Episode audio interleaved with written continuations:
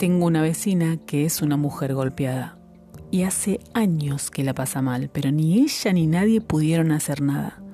Y como la impotencia siempre me hace decir pavadas, un día le pregunté, pero ¿por qué no te vas de tu casa? Ella solo me miró, estaba aterrada. Y yo dije, claro, perdón, qué tarada, vos llevas años creyendo que no vales nada y yo, pretenciosa y maleducada, vengo a decirte que tu vida es sagrada. Si me voy, me muero. Apenas le entendí eso, porque su voz temblaba.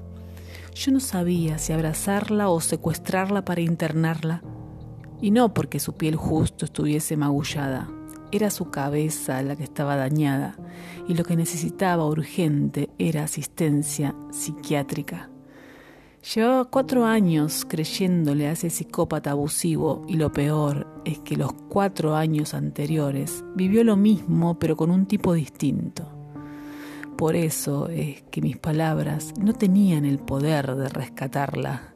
Era más fuerte esa voz de amenaza que ella tenía internalizada y requiere dedicación y tiempo poder reemplazarla.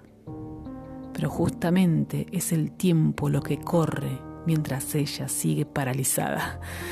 Y ahora tengo miedo yo de enterarme que un día Argentina, mi vecina, fue encontrada en su casa desvanecida y que no pude sacarla de ahí porque la tenían convencida de que si ella salía, seguro se moría.